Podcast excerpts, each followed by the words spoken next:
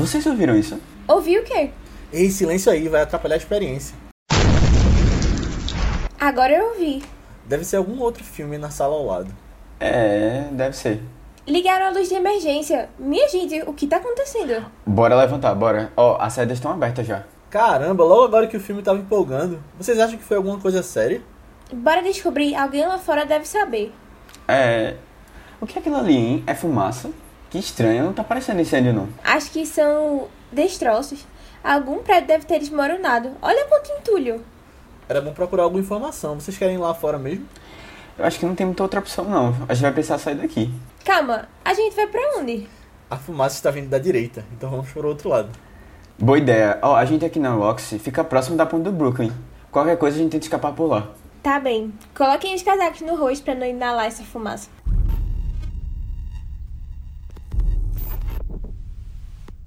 Fala galera, bem-vindos a mais um Vice, nosso podcast de recomendação de filmes. Eu sou Leonardo Albuquerque, tô aqui com o Matheus Cavalcante E aí, pessoal? e Aninha Guimarães. Oi, gente. E hoje a gente vai falar sobre Cloverfield, Monstro. Primeiro filme da trilogia Cloverfield que o Matheus trouxe aqui pra a gente eh, dissecar e falar bastante sobre ele. É um filme muito legal. Mas antes da gente começar a nossa discussão, eu quero pedir para que você que está ouvindo mande esse podcast para pelo menos uma pessoa que você acha que vai curtir. Manda para alguém que você acha que curta filmes, alguém que você saiba que curta filmes e que você acha que possa gostar do Vice, porque isso vai ajudar bastante a gente a expandir nosso público-alvo e fazer com que a gente traga cada vez mais coisas legais aqui. Então, agradecemos se você puder estar compartilhando. Pois é. Então, é, nesse podcast de hoje, a gente vai falar de um filme que eu já tinha ouvido falar algumas vezes antes. Mas assim, eu acho que, diferentemente de Léo, que parece que viveu muito tempo já relacionado com cinema, a maioria das coisas que eu tenho informação são mais recentes, sabe? E assim, eu não, eu não conhecia muito da história de Cloverfield, não fazia muita ideia do que era. É, sabia, eu acho que eu peguei um pouco a época do, do hype do Cloverfield da, da Rua 10, né? Rua 10, Cloverfield. Que nessa época eu já acompanhava um pouco mais das coisas de cinema e eu lembro das pessoas comentando que o filme ia ser lançado, que tinha pouca informação e tal, e que era um filme bom. Mas parou aí, que eu também não vi. Eu sabia que tinha o primeiro e eu não tinha visto o primeiro. Aí nunca, nunca aconteceu de ver. E aí eu vi um post no Twitter. é, O Twitter tá me influenciando bastante, se vocês observarem. Verdade. Os últimos Os dois filmes. últimos é, filmes. Foi basicamente isso. Mas é, alguém, alguma reportagem de algum jornal comentando como Cloverfield, ainda hoje, depois de 20 anos do ataque de 11 de setembro, é o melhor filme já feito sobre o 11 de setembro. E aí eu fiquei, o, o quê? eu não tô entendendo muito bem essa relação, sabe? E aí foi aí que eu disse, pô, eu tenho que ver esse filme, sabe? Porque eu sabia que era um filme que era parecia ser minha pegada, assim, e eu tava adiando bastante. E eu queria ver o dois também, que falavam bem. Aí eu, numa tacada só, assisti o primeiro, no outro dia assisti o segundo. Ainda não assisti o terceiro, mas em breve isso vai acontecer, porque baixaram muito minha expectativa do filme. Do terceiro, Mas da o bom aí é franquia. assim. É, Bom aí sem expectativa. Pois é, eu acho que eu, no final das contas eu vou gostar. Mas assim, é, em breve, em breve vou ver. E aí eu disse, pô, velho, acho que eu preciso trazer pro vice. E até pra discutir algumas coisas interessantes assim que o filme tem. E antes de eu comentar um pouquinho sobre o que eu achei do filme, mas assim, vocês já sabem que é positivo. É, eu quero ouvir vocês falando também um pouquinho. Vou falar logo porque eu, já tinha visto esse filme há mais tempo, né? Eu não vi no cinema, não vi quando saiu, mas eu lembro que teve toda uma campanha viral na época, um negócio bem diferente de as pessoas não saberem sobre o que era. E eu lembro tudo falatório. Essas coisas de J.J. Abrams, né, que é produtor aqui. E eu lembro desse falatório na época, eu lembro quando ele tava no cinema, mas é engraçado que eu vi esse filme, não lembro o contexto, não lembro se eu tava viajando, alguma coisa assim, mas eu vi ou foi no celular ou foi no iPod que eu tinha. Então, é, é legal porque. No iPod? Dava pra ver filme no iPod? Não, era, eu tinha um iPod Touch, daquele. Caramba, sim, sim, sim. E eu não sabia, também não Aí- sabia que dava pra ver no filme, não. Dava, você podia botar filme nele. Eu não lembro se foi nisso. É, porque o meu celular não era smartphone ainda, na época, então. Eu tô tentando lembrar exatamente como foi, mas eu lembro que era. Ou foi no PSP, talvez tenha sido no PSP, que eu tinha o PSP também. Então foi algum dispositivo Deve ser o dois, né? desses. O 2? O PSP2? Era, acho que era. Era, era acho que era. Porque não- depois teve o Vita, né? Eu não tive o Vita. Ah, não, esse aí eu não. PSP. Esse era mais. Era depois, a gente era mais velho. Mas.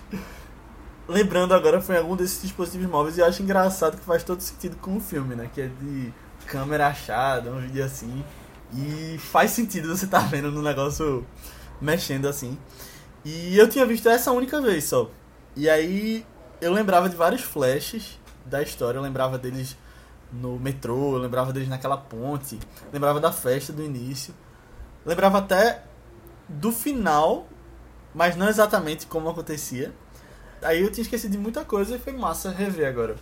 Eu gostei também das sequências, assim, mentira, não gostei do terceiro, mas eu acho legal o que essa série é, essa coisa de um filme que surge do nada, e aí o 2 foi assim, a gente vai falar um pouquinho mais em detalhes com relação a essa campanha de marketing que eles têm, mas o terceiro, por exemplo, o trailer saiu em um dia e no dia seguinte ele foi lançado, então tem, tem isso por trás que eu acho que dá um charme pra essa franquia, que a gente pode esperar a qualquer momento tá, tá lançando um novo, né? Então é massa, eu gosto muito desse filme também, e o melhor filme sobre 11 de setembro é Fahrenheit 11 de setembro, que é um documentário. Mas eu coloco Cloverfield nessa. junto com essa. Eu quero saber porquê, mas é um bom filme que. que eu consigo ver até paralelos aí pelo que Matheus está trazendo. E é legal também porque a gente quase nunca fala de filme de terror, né? Ele é um terror mais levinho, mas é um filme de monstro, assim, que. que é bom estar trazendo gêneros diferentes aqui, né? É, assim, eu acho que a gente, a gente tem que se acostumar com essa ideia de que terror também. Filme de monstro se encaixa em terror, ponto. Sabe? Sim. Porque realmente ele não dá medo. O filme não dá muito medo. Tem uma cena ou outra, né, que. Você Mas dá um- atenção também. É, é, exatamente, dá atenção, sabe? E isso é uma coisa legal do filme, eu acho. Né? Tipo, é praticamente. É eletrizante. É um filme curto, pô. A gente tá falando de um filme de uma hora e vinte e pouco. Porque tem um monte de tempo de crédito. E aí, assim, caramba, é. Tudo acontecendo assim, muita coisa, e tensão, tensão, tensão. E é isso. Vai, Aninha, eu, quero, eu tô curioso. Ai, adoro esses primeiros assistidas no Vice, que aí vocês não têm a menor ideia da minha expectativa. Mas. E a Aninha, a Aninha tá deixando de botar nota no Letterboxd quando assiste, só pra deixar. Ah, mas que eu fico repensando também minhas notas depois de um tempo, assim, alguns dias. Eu fico, é essa nota mesmo que eu quero dar? Ah, é essa nota mesmo. Mas. Rapaz, eu, eu, eu lembro mais do pôster desse filme, eu acho. Veio algumas listas, assim. Mas eu não, não, não conhecia direito sobre o que era a história. Não conhecia sobre, esse, sobre essa campanha de marketing que teve na época. Eu só lembro de ter me interessado mais pra ver o Rua Cloverfield. Acho que porque eu tava mais no, meio de cinema também, né? Quando lançou. Mas eu não vi também na época. É, eu acho que minhas expectativas meio que do segundo filme passaram pra esse primeiro filme também, quando o Matheus disse que queria ir, tipo, do que eu achava que seria mais ou menos. E vocês me deram expectativas também do filme, sabe? Quando vocês falaram, desde quando o Matheus disse que queria trazer ele e tal, eles me deram expectativas que eu não sei se foram encontradas no filme, não. Sinceramente, acho que vocês me deram uma ideia um pouco que ia ser outra coisa. Vocês fizeram. Vocês, vocês ficaram fazendo um mistériozinho assim. Eu achei que ia ser, tipo. É, Eu nem sei se eu posso falar agora já nessa parte sem spoiler, mas tipo, sei lá, a partir do, do título em português, né? Mas tipo, se ia ter ou não um monstro, se ia ter algumas coisas assim também. Tipo, claramente tem, né? logo nos primeiros me- meia hora, 20 minutos assim. Mas. Ah, eu acho que tem um charminho também com o monstro ali. Mas eu acho muito interessante essa ideia do found footage, da tensão que o filme passa. Mas eu tive muitos problemas com os personagens e acho que isso afetou muito minha experiência, assim, de eu realmente me envolver com o filme, sabe? É tipo, as coisas iam acontecendo com eles eu ficava, ah, tá, tá bom, tá bom, sabe? Se ele viver ou morrer, tanto faz, porque nem eles pareciam ligar pra isso também, por que, que eu vou ligar, sabe? Aí eu ficava meio. Tanto faz, assim, realmente, sabe? E, e num filme meio de suspense, assim, meio de terror. Eu não acho que isso é legal. Eu gosto de, de me importar e sentir mesmo as coisas que os personagens estão querendo sentir lá. Eu acho que eles foram o problema do filme pra mim, mas todo o resto, assim, a ambientação do filme eu achei muito legal. essa parte do, do nervosismo logo. É, antes. Na verdade, demora pra gente ver o monstro, né? Mas. É, logo antes da primeira morte, por exemplo, alguma coisa assim. Logo quando eles estão saindo do prédio, estão ali pelas ruas. Eu, achava, eu ficava muito nervosa também. Era, era bem legal essa parte. Mas os personagens realmente não deu pra mim. Não deu. Aí, tipo, eu gostei do filme. Eu não amei, obviamente, que nem é, Matheus, eu achava que não tinha gostado assim, mais gostei também. do filme, uma estrela. Mas eu gostei. Muito bom, uma estrela. Não, eu achei um filme legal, mas é um filme que eu tenho certeza que com o tempo não vai me marcar, sabe? É, Deixa eu levantar um pouquinho a expectativa de Aninha. Eu gosto mais do 2, talvez tu goste também. é, eu acho também que talvez tu curta mais o dois. E, e é interessante que eles são bem, eles são bem diferentes, né? É, na abordagem tudo. E eu acho que isso talvez seja uma coisa que é, seja vantajoso. E, e, assim, de verdade, eu acho que eu entendo muito a tua opinião, Aninha, de verdade. Porque não só eu acho que é, parece que as coisas não. Parece um pouco que as coisas não têm tanto peso às vezes. Como eu, quando eu assisti pela primeira vez, logo as minhas primeiras reações foram: eu não tô acreditando que a galera tá fazendo isso aqui, sabe? E aí, assim, foi uma coisa que na hora eu fiz: pô, velho, pô, tem certeza que o filme quer, quer ir pra esse caminho, sabe? Mas depois de um tempo, eu fiquei olhando assim e fui me avaliando. O que tu faria, né? E eu fiquei pensando assim, eu disse, caramba, velho, querendo ou não, eu acho que eu, eu mesmo, faria muito daquelas escolhas ali. Isso é uma coisa muito pessoal. E isso pra mim foi uma coisa que me chamou muita atenção, sabe? Nesse ponto, assim. Depois a gente fala direitinho com spoilers dos, da parte com spoilers dos personagens, porque tem umas Pronto. coisas assim que eu ficava, querido, você falou mesmo isso? que é isso? Parece que você vive no outro mundo, sei lá. É, eu já imagino um eu já pouco do que foi é. Mas assim, é, pô, eu acho que acabou sendo um filme que juntou muita coisa que eu gosto. Sabe, de, de maneira como é feita, de, de tensão. É assim, eu acho que é um filme que ele é bem contido e ao mesmo tempo é porque você está contando a história de uma- um grupo muito pequeno de pessoas, mas ao mesmo tempo ele é extremamente gigante, caótico e tipo é, é tá acontecendo um apocalipse ali, sabe? É, e eu gosto disso, dele ter pego um, um grupo pequeno pra contar essa história grande e não contar muita coisa pra gente, sabe, também. Eu acho que, que isso é muito legal. Assim, é um filme que eu fui olhando e fui percebendo que ele tava mais presente em outras coisas do que, que eu gosto também, que eu consumo, do que eu imaginava, assim, também, sabe? Tipo, paródia da época que fazia dele. Não. Que rolou umas coisas assim. É, não, eu não, não, não sei. É, eu, eu te falei, pô, eu não, eu não peguei muitas coisas da época, não. Mas, assim, é em outros filmes, a gente pode comentar algumas coisas aqui. Sabe aqueles filmes, é, tipo, Deu a Louca em Hollywood, tinha super-heróis, A Liga da Injustiça. Sim, sim, sim. Eu acho que é nesses super-heróis que o mundo acaba na história. Aí. Eu tô ligado. Saiu esse. Tô Aí tinha, uns- tinha uns negócios de Cloverfield, se eu não me engano. Lembrando agora. Eu, eu lembrei que tinha algum desses filmes de comédia. Até é o fim do mundo, não sei o que, que tem um que tem Não, mas Emma o fim Watson. do mundo é é depois, esse é depois já. Ah, tá falando logo, de- na, logo na sequência. Não, é um pouco. Algum, tipo, um ano depois ou dois anos depois. Naquele filme de comédia, que, tipo, aqueles Sim, que sim, tinham sim. todo ano, sabe? Daque- daquela galera que fazia aquelas paródias. Tipo, tipo todo mundo em pânico, essas coisas. É, tô ligado. Aí tinha uma cena que tem uma personagem em um apartamento que ela tá perfurada com um negócio. Que eu, eu tinha certeza que eu já tinha visto aquilo em uma dessas paródias. Mas eu não lembrei qual foi. Eu acho que foi Super-Heróis da Liga da Injustiça, mas. Mas não, não tenho certeza. É, e aí assim, no final eu sei que eu curti muito, e assim, revendo agora, e eu vi o filme faz menos de um, faz mais ou menos um mês, eu acho. Ou menos até do que isso. Não, talvez um pouquinho mais. Bom, é, eu, eu, eu continuei extremamente satisfeito vendo o filme, sabe? Porque ele continuou me impactando ainda, assim. E, e foi muito legal a experiência de, rever. Eu acho que realmente é um filme que muita gente não vai curtir tanto, vai ficar incomodado com algumas coisas, mas dá pra perceber o porquê, tipo, criou uma, uma fanbase assim ao redor desse filme. E muita gente ainda tem expectativa dos próximos que lançaram, sabe? Do, que vão lançar. Eu, eu tô desse lado, assim, da fanbase. Virei fã e quero, quero muito ver outras coisas desse universo. Quero que service. É, exatamente.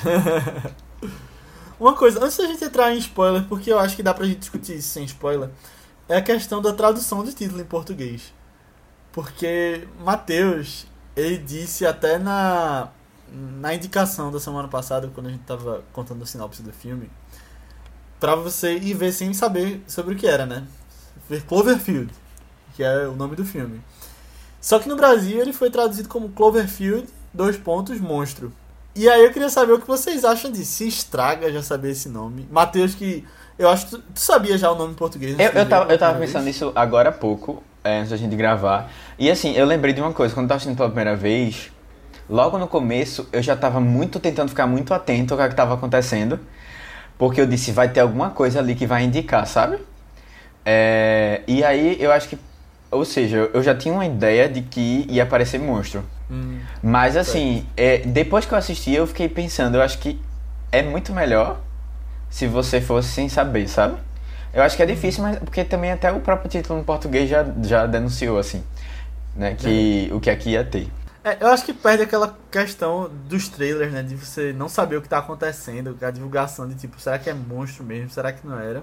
Mas por outro lado, tem a questão de que eu acho que não geraria o mesmo interesse nas pessoas irem assistir se fosse só Cloverfield. Eu acho que as pessoas não iam saber o que era e tipo, iam se desinteressar. É que nem você vender um filme chamado Mandíbula e vender um filme chamado Tubarão. né? Uhum. Chama muito mais o público. É, exatamente. É. É, mas sinceramente, eu não acho que fez tanta diferença, não, sabe? De você saber que vai ter um monstro, não. Porque ele aparece muito cedo, tipo, em 20 minutos da, do filme, assim, a gente já sabe que tá acontecendo alguma coisa e provavelmente é uma invasão alienígena, alguma coisa assim, tipo, de um monstro só, né? Mas. E assim, de- acho que desde que o pôster aparece a Estátua da Liberdade sem a cabeça, você já imagina que é alguma coisa com um monstro ali, sabe? Cara, eu, não sei, eu Não acho, sei. eu acho que. Não sei, acho que não, Eu é. acho que. A-?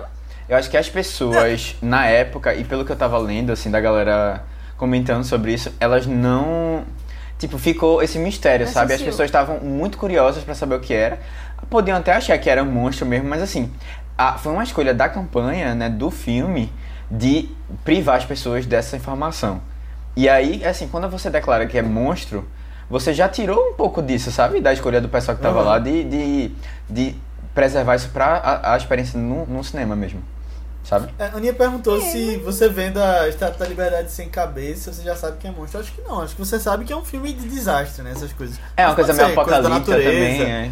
Pode, podia ser um outro motivo É. ali. Mas É. Um dia depois de é amanhã, um que era desse, né? Estátua da Liberdade também. É, um- é tipo um filme de desastre também, que é só. É. Aí precisa de tanto se salvar e o monstro destruindo tudo. As melhores Aham. partes são o monstro destruindo tudo, na verdade. Ah não, acho que as melhores partes são as cenas de romance. Ah.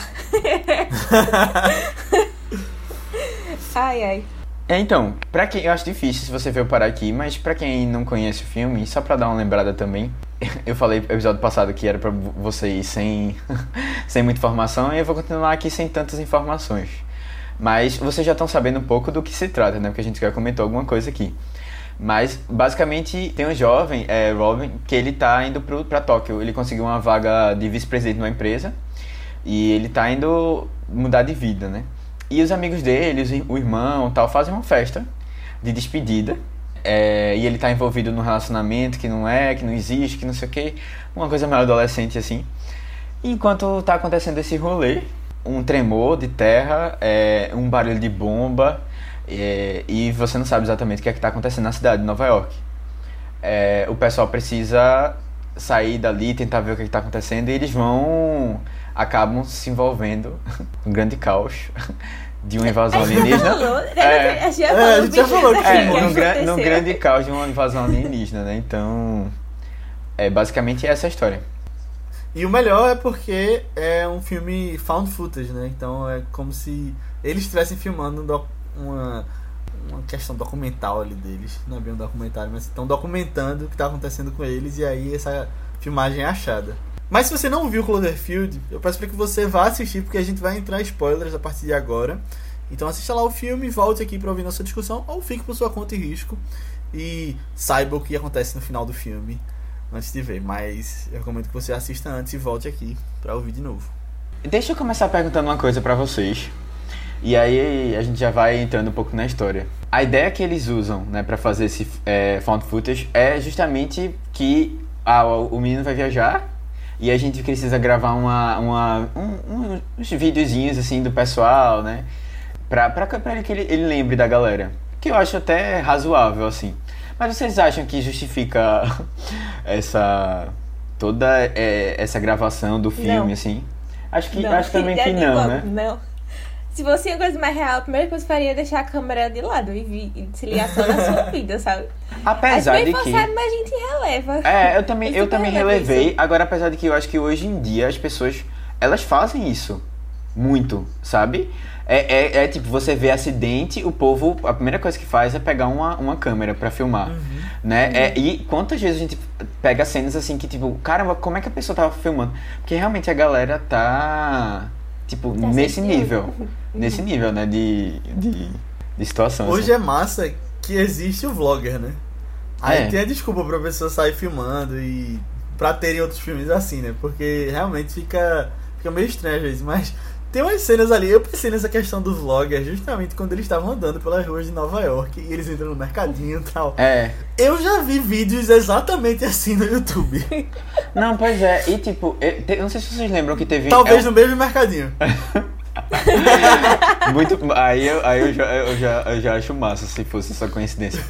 É, mas assim, eu, eu, eu lembro de, de, um, de uma época que teve furacão nos Estados Unidos, tipo, bem muito. E, minha gente, os maiores, as- os vídeos de maiores visualizações aqui no Brasil eram de pessoas que estavam fazendo vlogs lá na época, de como estava sendo pra. como é que estava a situação, como é que estava sendo pra sair de lá, das cidades, como é que estava sendo o caos, como é que estava a minha casa depois que, que te passou o furacão, sabe? Tipo, era isso, e a galera tava consumindo isso. Eu acho que hoje em dia é um negócio assim muito.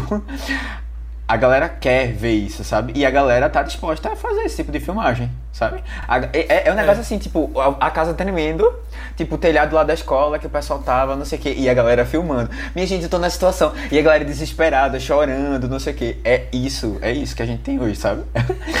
É bizarro, mas é ao mesmo bizarro, tempo é. acontece e a galera consome muito. Eu tava consumindo, eu tô falando da galera, mas eu tava consumindo. Porque eu tava com super curioso o que é que tava acontecendo lá, sabe? E, bom, Uhum. É, que, é que eu acho que tem níveis e níveis, né? Tipo, eu acho que se você tá filmando com o celular, já é algo que você tá sempre ali com você mesmo. Mas eu acho que no meio desse vucu-vucu tudo, você não perder o celular, já é algo meio raro também. Porque eles ficam correndo um lado pro outro, assim, toda hora. Aí vem a fumaça, aí vai no prédio que tá caindo. E aí, sabe? Um Não, mas coisa era assim. uma E câmera mesmo, né? situações... Era uma é, eles câmera, usavam era uma câmera mesmo. Celular seria tipo hoje em dia, porque eu acho É. que ninguém usa Sim, mais sim, não, é câmeras verdade. assim pra- Não, Mas no assim- final, quando É, o cara morre, Hum. os amigos dele pegam a Pega a câmera. né? câmera. É, assim, essa situação Não, é isso aí eu achei. É, existiria. É. tipo, tem alguns pontos assim que real. É, você olhando, você olhando no filme, tipo, é muito. Ah, teve que acontecer porque senão não tinha história, sabe? Precisa É. acontecer esse ponto aqui. E eu vou, eu vou, eu vou comentar outros. Eu, dá pra reconhecer várias dessas coisas, assim. E que eu acho que talvez um, eles podiam ter encontrado outras maneiras melhores de, de encaixar isso, sabe? Ou talvez não, mas. Sei lá. Tipo, realmente foi um, um risco e eles a- acabaram perdendo um pouco, eu acho, com isso. Eu acho legal é, que. Aí agora falando de questão do filme, né? Assim, relevando essas decisões do porquê eles estarem filmando ou não. Mas legal que eu acho que dá um estilo pro filme bem específico, sabe? E eles não cortam tanto assim, você vai vendo a ação acontecendo enquanto a câmera tá acompanhando. E eu acho que se justifica em alguns momentos é, eles estarem filmando a qualquer preço. Porque esse tipo de filme sempre vai ter alguma coisa assim, né? Ou é, é uma invasão policial. Tem até um filme que é com Jake Gyllenhaal, que ele é um policial e tem um e tem é, um parceiro, acho que é até o fim, é uma coisa que eles ficam filmando também, eles são policiais entrando, como se fosse aqueles programas de televisão. E tem Wreck, né, que eles entram num, num prédio e é também found footage, é terror. E tem o clássico A Bruxa de Blair, né, que começou isso tudo, que aí a desculpa era um documentário que eles estariam fazendo com relação a isso. É, eu acho interessante. Eu, inclusive, assisti A Bruxa de Blair justamente pra estar comentando com vocês aqui, porque várias, em vários locais eu via o pessoal comparando esses filmes. É, esses dois. E aí uns gostam mais de um, outros gostam mais de outro.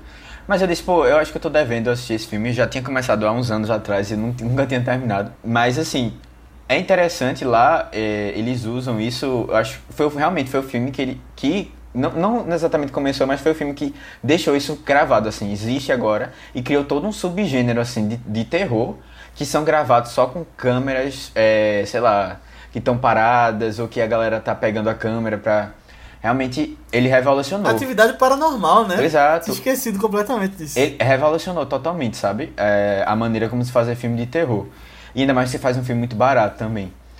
É. É, e e é, é interessante que tem várias coisas que são muito parecidas, né? Entre os dois filmes. Eu acho que dá pra comentar algo, que, por exemplo, essa coisa de você não mostrar. No caso da Bruxa de Blair, eu acho até que eles fazem isso melhor. Porque eles não mostram nada do que é que tá acontecendo. E aqui ele, ele mostra, ele mostra por partes, né? Ele vai, tipo, colocando devagarzinho, devagarzinho, até que no final você vê o... é, o monstro mesmo. O Clover. Isso, e assim, é, O Cloverfield. é, eles usaram lá na época, eles usaram pra campanha e muitas pessoas achavam que era real. Né? E eles usaram isso pra, pra crescer o filme em cima, Velho, né? Em cima da Eu morro de história. medo quando o filme faz isso, falando que é baseado em fatos e, e não é. Eu achava que não podia fazer isso, que se tinha escrito lá que era baseado numa história real é porque tinha que ter sido, mas aí tem um monte de filme de terror que usa isso pra dar mais medo. É, pois é, não, lá, tipo, eles usam o nome dos personagens, são os nomes das pessoas que estão fazendo o filme, sabe? E aí, tipo, realmente você é feito fica... coisal, né? É, exatamente. Eu Acho que ela começou a, a, a livre-se a história dela. Se inspirou ali. É, exatamente. E, mas assim, é, eu, acho, eu acho interessante porque, de qualquer forma, tem muita gente que não gosta, inclusive, desse tipo de filme. Mas é, é, um, é, uma, é uma maneira de se filmar que já parte de muitas limitações. E você tem que ser criativo pra é, trabalhar com aquilo, né? Então, assim, você tem uma câmera que é super fechada, focada só em. Geralmente é tremida, é, a pessoa não tem uma, uma qualidade. A câmera não tem uma qualidade tão boa. Esse tipo de filme, e aqui a gente tem um exemplo. O filme mesmo, ele não tem trilha sonora, pô. Porque se você coloca lá a trilha sonora no filme, é, nesse filme que é uma gravação, não faz muito sentido, sabe? A Bucha de Blair é a mesma coisa. Verdade. Eu tenho, eu tenho uma dúvida, porque eu normalmente não costumo é, consumir muito esse estilo de found footage e tal. Mas todos são tão tremidos assim, porque no início me deu. A maioria. Me, me deu, sei lá, um pouco. De agonia. Não, não sei. É, não, é porque assim. É porque eu tenho vindo de uns dias em que eu tava muito enjoada, né? Tava muito enjoada. E normalmente eu não, não ligo pra essas coisas, não. Mas não sei se era mistura de nervosismo e tal. Mas eu fiquei meio. Ah, meio malzinha, assim, sabe? De tanto que eu me tremia no início. Acho que eu não sei se era porque foi justamente no início, a parte em que eu tava mais envolvida com o filme. E aí, quando começaram as mortes, foi quando eu parei de me importar com o filme. E aí, a parte da pronto do Brooklyn, que é logo depois que ele sai correndo assim loucamente com o negócio. E a primeira morte do irmão lá e tal. Aí eu parei, assim, de me ligar tanto nessas coisas. Mas, ah, não sei. E eu vi muita gente comentando disso também. Que tinha gente que passava um pouco mal no cinema também, ficava meio enjoado. Ah, não sei, será que isso é geral? Porque eu não vejo as pessoas comentando tanto disso de outros filmes. Mas eu É, não vejo tanto eu não sei se é geral, filmes, eu não sei mas se é sei. geral não. Por exemplo, lá no, lá no é, na Bruxa de Blair, assim, lógico, tem momentos que eles estão correndo que ele é tremido. Mas, é assim, a ideia é que o, pessoal não era exatamente profissional, mas já tinha uma noção, assim, de como mexer na câmera. Então, assim, eles gravam, tentam gravar da melhor maneira.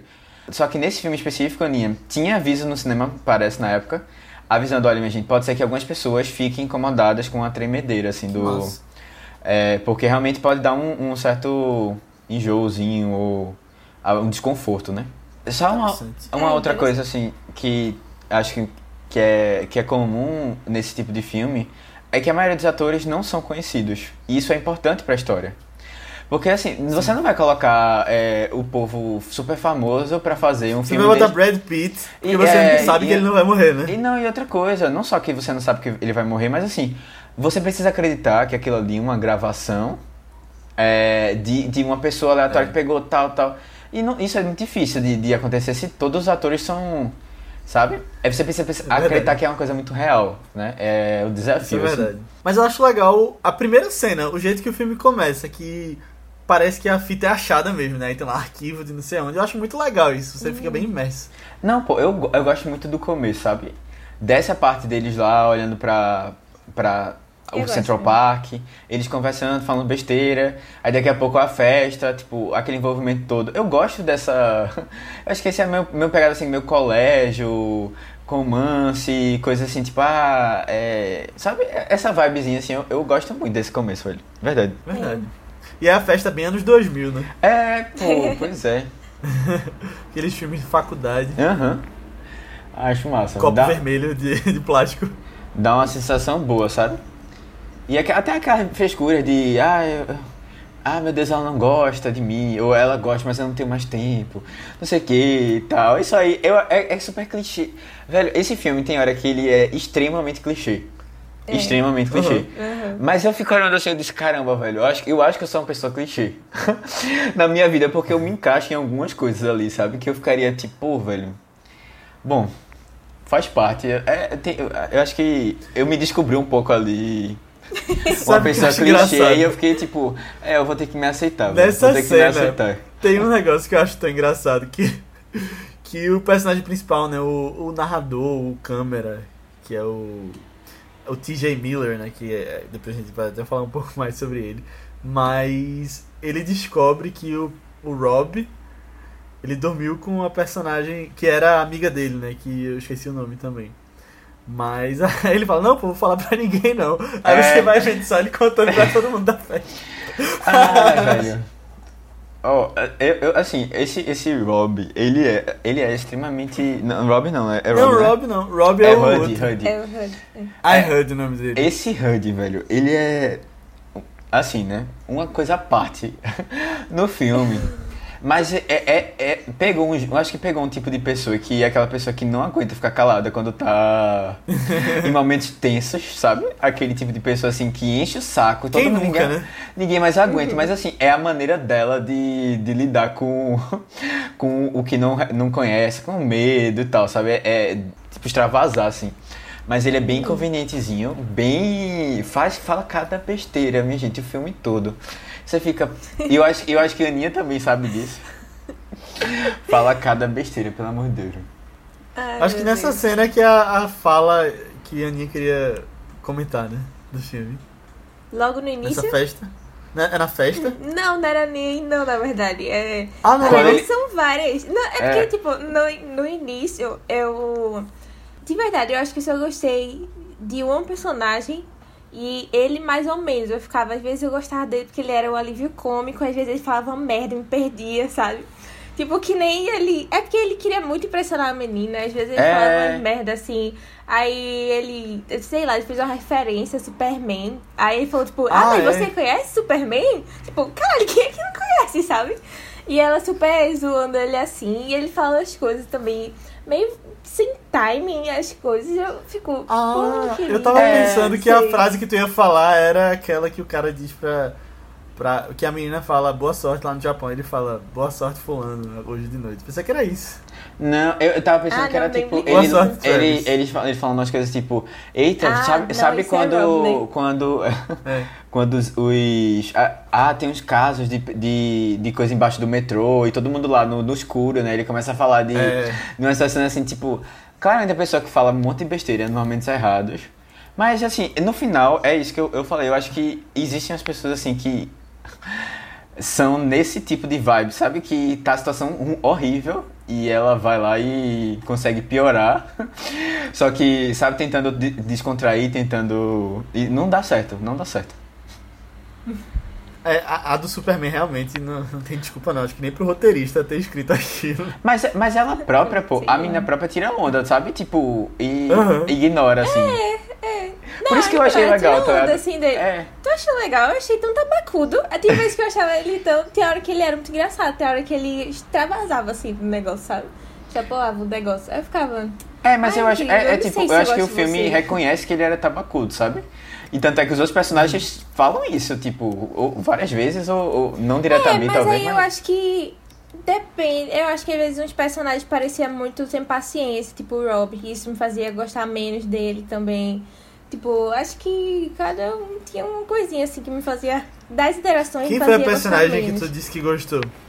Marlene, Ah, né? foi a Lily, que coincidentemente foi a única que sobreviveu. Quer dizer, a gente acha, eu não sei. Depois eu Acho que não, acho que a última cena é justamente mostrando que. Não, ela é, não, é a outra. É a que vai A se Lily. Ah, é a do helicóptero. helicóptero. Ah, É, tá, tá. eu não sei Eu, eu, realmente- eu o não decorei os nomes, é, tô falando aqui, mas. É, Uhum. Eu não lembro o nome da outra menina, não, que eles iam. Betty? Betty? Alguma coisa assim? É, Betty. Ah, eu acho. Uhum. Ah, então acho que eu decorei mais do que eu lembrava. Betty é a namoradazinha. Eu, eu gostava de Lily porque, tipo, uma coisa que me incomodava no filme era o quanto eles não tomavam tempo com as mortes, sabe? Parecia ser algo muito Aham. tanto faz, assim. É, tipo, seu irmão morreu. O irmão do cara, Tem é. que ligar pra minha boizinha, sabe? E aí, ela parecia ser a única pessoa que realmente sentia um pouco mais as coisas. Aí eu, eu me apeguei um pouco mais a ela, assim. Ela parecia ter mais sensibilidade empatia ali, tipo... Quando o único momento que Rob tava mal pelo irmão, ela foi lá e deu um abraço e tal. Aí eu gostava mais dela, assim. Ela parecia se importar mais. É, é, eu, não é, eu fiquei pensando um pouco sobre isso. E aí até eu ia perguntar assim, se quais eram o tipo de escolhas que vocês iam, acham que fariam, sabe? Nas situações assim. É, mas eu fiquei, pô, não tem como você ter tempo pra ter o luto, sabe? É, e assim, é, você tem uns momentos que a, que a pessoa começa a sentir, mas já vem uma coisa acontecendo que você tem que fazer, agir, sabe? E se você, é aquela coisa, tipo, se você para pra ter o luto ali, você acabou, tipo, não tem mais como você... E assim, são, as são mortes muito pesadas. Tipo, é a morte do irmão, é a morte do noivo, né? Do cara que ela ia casar, sei lá, tava pensando nisso. É, é a, a pessoa que ele ama, que tá pra morrer também. Aí você fica tipo, minha gente, calma, é, como é que eu vou, vou lidar com tudo isso agora? E eu acho até que a própria adrenalina vai fazendo com que você reaja de maneiras muito, muito bizarras, assim, às situações, sabe? Eu, eu, eu fiquei pensando um Eu pouco sobre... eu pensei sobre isso também. Eu fiquei pensando, porque ele era claramente movido por adrenalina. Era isso que movia o filme, a história, a adrenalina do menino. Querer salvar lá a, a boizinha e tal.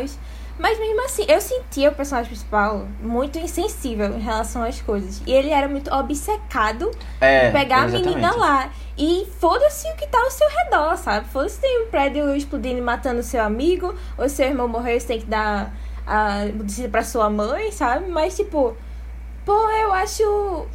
Eu acho 15 minutos. Tipo, olha as decisões que eles estavam tomando atravessar Manhattan e pra pegar a menina lá, mas você não tem direito de ter 10 minutos de luto, porque quando o HUD tava mal por causa da menina, tipo, ele chegou lá e disse, ei, corta essa, vamos embora, sabe? Tipo, 5 minutos, pô, 5 minutos. Então você ficar mal com isso. E aí todo mundo esqueceu que ela morreu.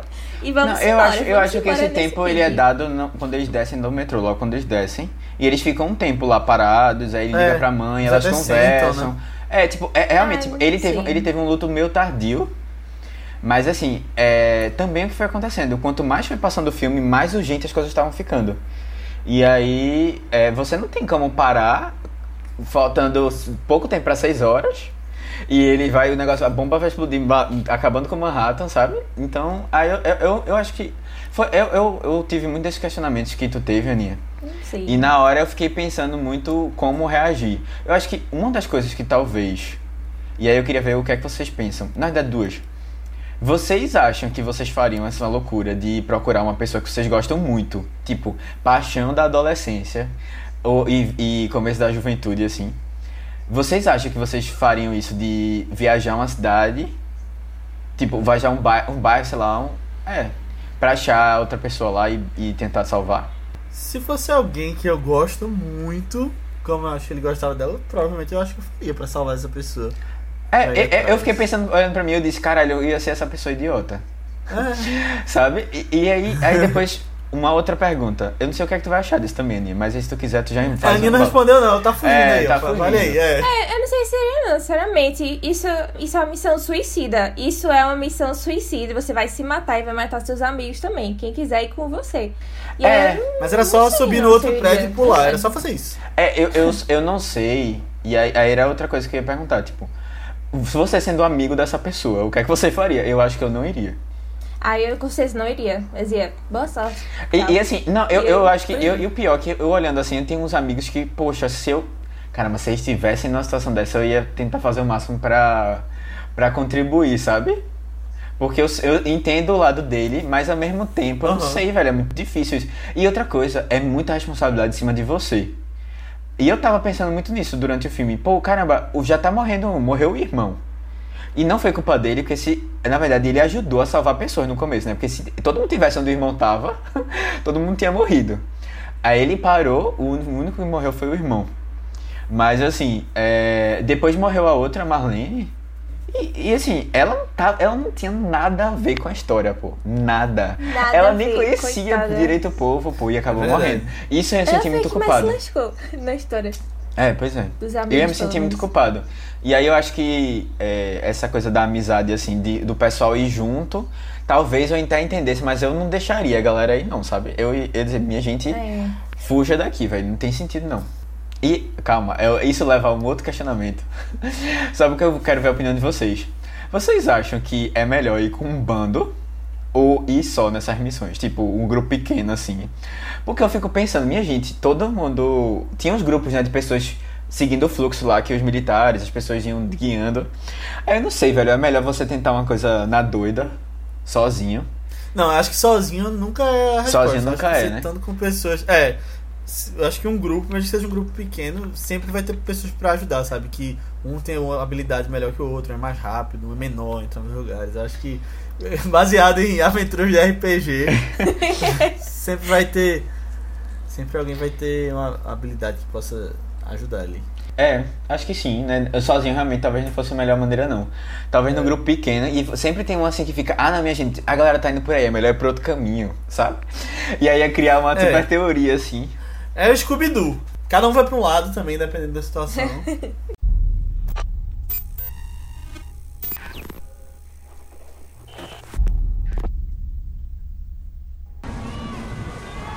A cidade está um caos. Será que é só aqui em Nova York? Eu espero que sim, quanto mais rápido a gente sair daqui, melhor. Vocês chegaram a ver aquela coisa na TV? O que era aquilo? De verdade, eu não quero nem pensar nisso. Melhor a gente seguir com o nosso plano e pegar a ponta. E parece que a maioria das pessoas também tá fazendo o mesmo. É, eu sempre fico na dúvida se é melhor seguir a maioria, tentar a sorte. Bom, os bombeiros também estão indicando esse caminho. Eu acho a melhor opção. É, é, deve ser. Ei, estamos chegando. Se juntem pra gente não se perder. Calma, Léo, eu tô tentando ir. Léo, vai devagar. Não sou eu não. O, o fluxo de pessoas está muito forte. Qualquer coisa, qualquer coisa a gente se encontra no memorial de guerra. Léo!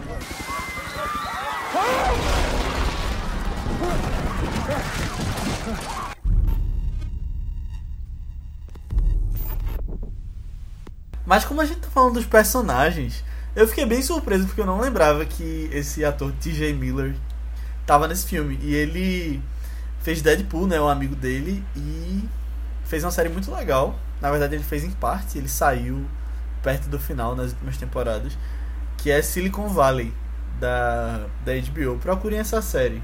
Se vocês estão procurando uma comédia legal, vale a pena. Não, eu fiquei surpresa também, porque eu nem me ligava em quantas vezes eu já tinha visto esse homem antes. Porque eu nunca tinha decorado o nome dele, mas eu, eita, aquele cara que fez aquele filme, aquele outro filme, aquele outro filme.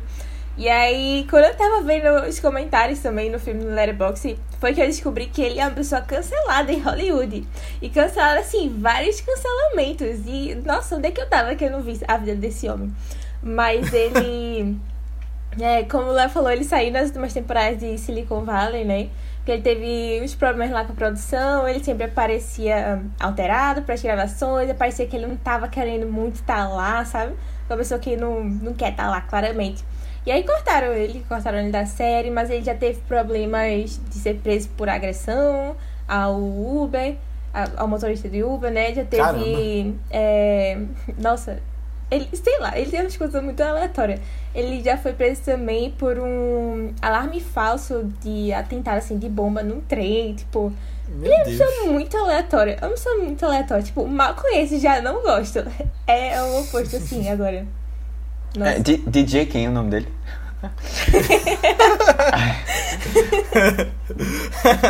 Não, eu, eu, eu, de verdade, eu nunca tinha vi- ouvido falar desse cara, nunca tinha visto. Não ima- ima- quer dizer, é Deadpool, não? eu vi Deadpool, mas lembrei assim, nunca ia lembrar, velho. Nunca na minha vida. Nunca, nunca. Até porque também, eu acho que ele. E eu tava nunca com um negócio na cabeça. De todos os personagens, eu acho que ele é o que menos aparece visualmente. É, Então tá eu não lembrava da- do rosto dele. De- E eu vi há pouco tempo o filme, eu não lembrava nem do rosto dele. E aí, assim, eu fiquei pensando, inclusive, eu acho que não devem ter colocado ele na frente da câmera. Porque ele deve ser um péssimo ator. Aí, assim, né, vamos deixar só a voz pra ele não precisar fazer muita expressão e tal. Mas eu acho que não tem nada a ver isso, não. Foi só uma escolha mesmo da, da história. Acho que pode ter. Eu não sei. Fica aí, momento fofoca. Não foi Matheus que trouxe, né? Mas. É, não, mas é bom. Eu tô criando discípulos aqui. Tem até outro ator nesse filme que eu reconheci. Na verdade, eu. Eu olhei pra ele e falei, eu vi esse cara em algum lugar. Aí eu fui no IMDB porque eu não tava conseguindo lembrar. Mas foi o. O cara que tava ficando com a Betty, né? O cara que tava ficando com ela, Ah, sim. o Travis. Ah, E vixe. o Rob fala, boa sorte, seu. Já odeio, noite, já Travis." odeio. Ele fez. Ele fez Mad Men, era um personagem lá. Ah, eu conheci ele de uma. De uma sitcom que tem no Prime Video, Superstore. Qual? Eu, olha, Qual? aquele menino aí, Superstore. Ele é Ah, sim. atendente assim de supermercado e tal.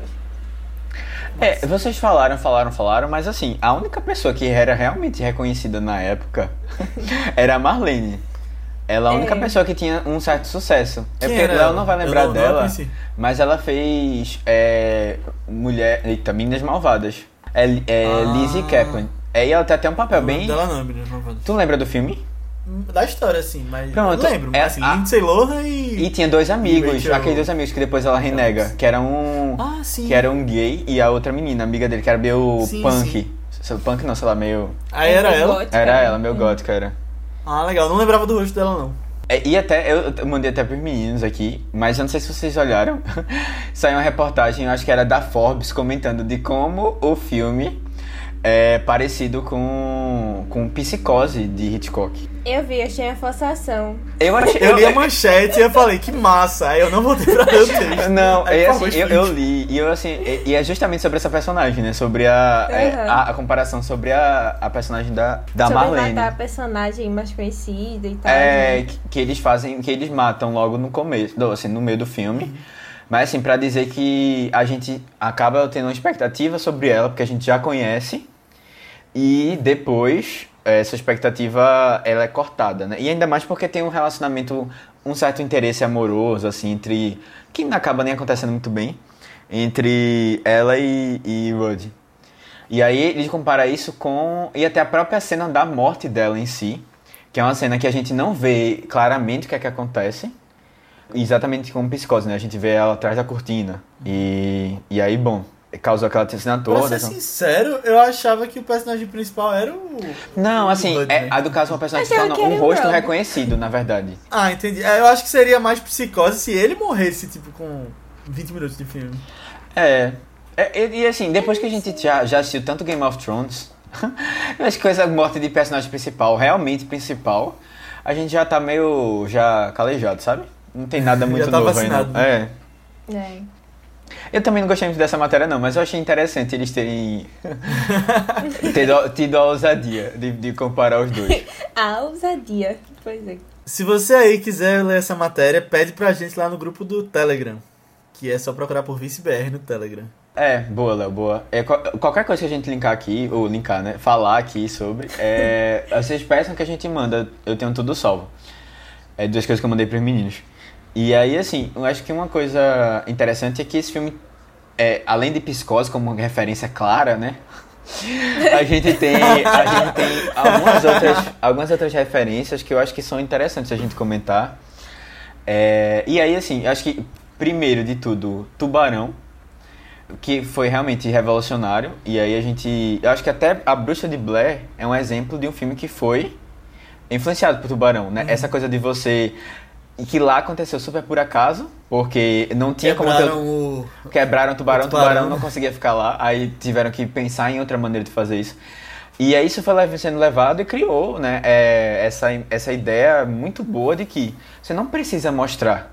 Você cria essa, essa atmosfera e isso vai causar um pouco de medo. E acho que esse filme traz um pouco dessa ideia, até porque também, se você olhar, as pessoas que estão por trás do filme, todas são muito fãs de, de, de Spielberg, né? Inclusive, é, acho que foi o próprio foi o JJ, ele. JJ Abrams, ele comentando que ele com o próprio Matt Reeves, eles assistiram é, o filme do, do Contatos Imediatos de Terceiro Grau no cinema juntos, que eles eram amigos de infância. Eita. E eles disseram que, tipo, essa, essa, essa ideia toda de você criar alguma coisa, né, e ter um ápice bem, bem grande, assim, desse contato e tal, foi uma coisa também que influenciou um pouco eles, eles nesse filme. Mas, assim, sem dúvida nenhuma, eu acho que, e até isso, se você for procurar a entrevista do J.J. Abrams falando sobre esse filme, acho que a maior influência de todas é o próprio Godzilla e a relação que Godzilla tem com o Japão. Eu tava assistindo recentemente Evangelion e eu comentei no Twitter também, se vocês quiserem me seguir lá. No final eu digo qual é o... do Twitter, é, diz aí, diz aí. Não, no final eu digo, fiquem até o final pra ouvir qual é o meu Twitter. Mas Ou assim, na é, descrição, né? é exatamente, na descrição, boa. É, eu eu tava assistindo Evangelion e eu fiquei muito impressionado porque vai e volta e eu continuo assistindo coisas do Japão que são referências aos, ao- aos incidentes que teve do- das bombas nucleares. Isso traumatizou a população de uma maneira assim que até hoje você vê muitas obras re- retratando de outras maneiras, né? É, é isso que aconteceu lá. E essa, essa história do, do próprio Godzilla, né? De ser esse monstro que veio, surgiu depois de, de, da- de um, da bomba nuclear, né? Que causou toda uma transformação na genética e tal, não sei o quê. Isso aí é reflexo disso, né? Desse medo, desse, dessa destruição também que ele causa lá na cidade. E o 11 de setembro foi algo que, assim, não sei se exatamente igual no nível, mas é alguma coisa comparável, assim, de, de trauma que causou na população do, dos Estados Unidos, né? principalmente em Nova York. E essa história, né, junto com a ideia de de de J.J. Abrams de ter um monstro, né, que tivesse esse mesmo impacto, né, só que para a cultura americana foi que trouxe a ideia do filme. E é interessante porque, e aí comentando sobre a questão do 11 de setembro, é, é, se você olhar direitinho, o filme não, não remete a, ao 11 de setembro em nenhum momento. Mas é só você olhar um pouco do- dos relatos, de, do que você conhece um pouco, do pânico que causou na população, né, na, que estava lá naquele momento, das pessoas sem saber o que estava acontecendo. O- os soldados também estavam por fora do que estava acontecendo, né? Todo mundo assim, e fora do é, o caos, né? É assim, toda a situação bem extrema assim de de- do- dos dois prédios caindo, né, dos ataques dos aviões, é, as informações que não vinham, não vinham, não vinham completas. E isso, isso tem muito, tem muito a ver com a história do filme, né? Ele passa, ele tenta passar esse mesmo sentimento. Os próprios atores eles estavam comentando um pouco que eles viram vídeos para se preparar para o filme, viram vídeos de época das pessoas, do relato das pessoas, né? viram vídeos para tentar entender como é que tava, as pessoas reagiram àquela situação toda. E assim, é, a gente não precisa, quando a gente tá falando de uma história, né, ser muito literal. E aí por isso que eu acho que a, a galera comenta sobre como esse filme ele foi importante, ainda é, para retratar o 11 de setembro. Porque toda a atmosfera em si é passada, sabe? É, muda o, o monstro que tá atacando ali, mas ainda continua forte esse sentimento, assim. Uma coisa interessante é que o personagem é justamente pro Japão, né? No início do filme. Exato. Não, É. isso aí, Mais eu tenho certeza referência que foi é, pensado, sabe? E uma, uma outra coisa também, pô, é, eu tava olhando assim, eu fiquei parando pra pensar, terrorismo é justamente relacionado ao terror, né, pô? Terror. É, e, e assim, terror, não é. tem, não tem maneira melhor de você tentar passar e- essa ideia no filme de terror. Acho que encaixou muito bem, sabe? A, a, a vibe, assim, Verdade. das duas coisas tem muito, tão muito relacionadas, né? Verdade. A gente falou um pouquinho de Matt Reeves, né? E J.J. Abrams. É, o filme é dirigido por Matt Reeves, que a gente tem visto cada vez mais aí nas notícias. Ele vai fazer o Batman novo de Robert Pattinson, que vai sair em 2022. Então, estamos super ansiosos aí pra ver. A gente fez um podcast lá com o pessoal do 3 é Demais sobre um outro filme de Matt Reeves, que foi Planeta dos Macacos A Guerra. E ficou muito legal também. E ele é um cara que eu tô gostando de ver a carreira dele. Eu, acho que ele vai surpreendendo cada vez mais, sabe? Gosto muito dele. Eu acho que- quem já viu algum Planeta dos Macacos que ele dirigiu sabe que ele é excelente, sabe? Tipo, ele é realmente muito bom. E aí eu gostei de ver que ele tá nesse filme aqui. Eu não sabia que ele é dessa amizade dele com, com o DJ Abrams desde a infância. e assim, minha gente, é, eu não sei se vocês conseguiram parar pra ver, mas tem, e depois vocês podem pedir, tem um, um vídeo falando do making off. Eu acho que é coisa do DVD que tá no YouTube. E são 20 e poucos minutos deles falando, né, da, do, da situação lá. E você vê a empolgação dele aí fazendo o filme, né, de como ele, ele- é muito legal, velho. De verdade, vale muito a pena. Até pra quem quer fazer cinema, assim, é muito interessante você ver é, por trás da câmera, né, como é que funcionam as coisas. E aí a gritaria que é, a bagunça, sabe? Coisa que você nem imagina direito, assim. E ele lá no controle, eu acho que... E você vendo, assim, que tudo foi muito bem pensado, sabe? Pra, pra, pra as coisas acontecerem. Mesmo sendo um filme que quer passar a imagem de que foi gravado numa câmera por uma pessoa aleatória. E isso, é- isso aí você vendo, né? Tipo, realmente, pra passar essa realidade, a gente precisa pensar bastante, sabe? Não é uma coisa simples, não. Agora, ele. Você via que era tela verde umas horas ali, né? Então, acho que teve um orçamentozinho ali considerável. É, o filme foi 25 milhões de dólares pra ser feito. Não foi um filme caro, pelo contrário. É um filme relativamente médio, assim, né? De, de valor. Mas é interessante. Hoje eu não sinto muito isso, não. Eu achei o filme um pouquinho datado, os efeitos. Principalmente do monstro e da. As explosões. É. E a- até a própria Estátua da Liberdade em si. É, mas eu acho que, na, pelo que eu vi, o pessoal come- gostou muito na época dos efeitos. E ainda mais que não foi um filme que, pra essa quantidade de efeitos toda, é, a gente não vê tanto nesse valor. Mas de qualquer forma, foi um filme que deu muito mais dinheiro do que. E tem uma coisa que é usada pra esconder os efeitos ruins, né? Que é escuro e com a câmera tremendo e tirando da tela o tempo todo. Você não precisa ter qualidade na câmera. Tipo, já é um, um É. atributo lá do, do próprio. Da, é uma premissa do negócio, sabe? É.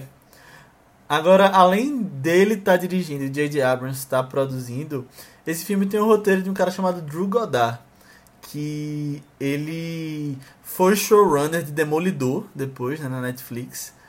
É, ele fez o roteiro de Perdido em Marte, adaptou do livro, que é um filme que eu gosto demais também. Não sei se vocês curtem também ou se vocês já viram, mas fica aí a indicação. Mas ele fez, ele dirigiu um filme ótimo, excelente também, que é O Segredo da Cabana. Fica aí a indicação também, porque é muito legal. Eu não vi ainda. Ele. Tu não viu, não? É muito massa. É tipo, ele pega as convenções de terror, vira de cabeça pra baixo, tem um pouquinho de comédia também. É, é muito massa esse filme. Eu acho que tu vai gostar, Matheus. É, eu acho que é sim. bem. Tua cara, é.